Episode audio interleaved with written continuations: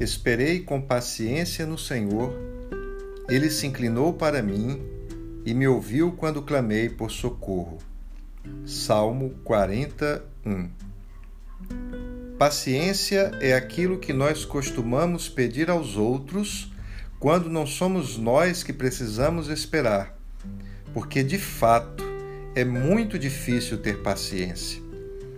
É difícil, mas extremamente necessário, porque nem as coisas dos homens, nem as coisas de Deus acontecem sem que precisemos esperar, e às vezes esperar muito.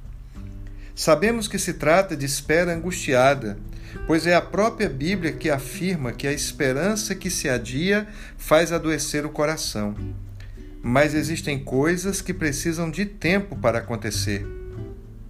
Há um tempo certo para que uma criança se forme no ventre da sua mãe.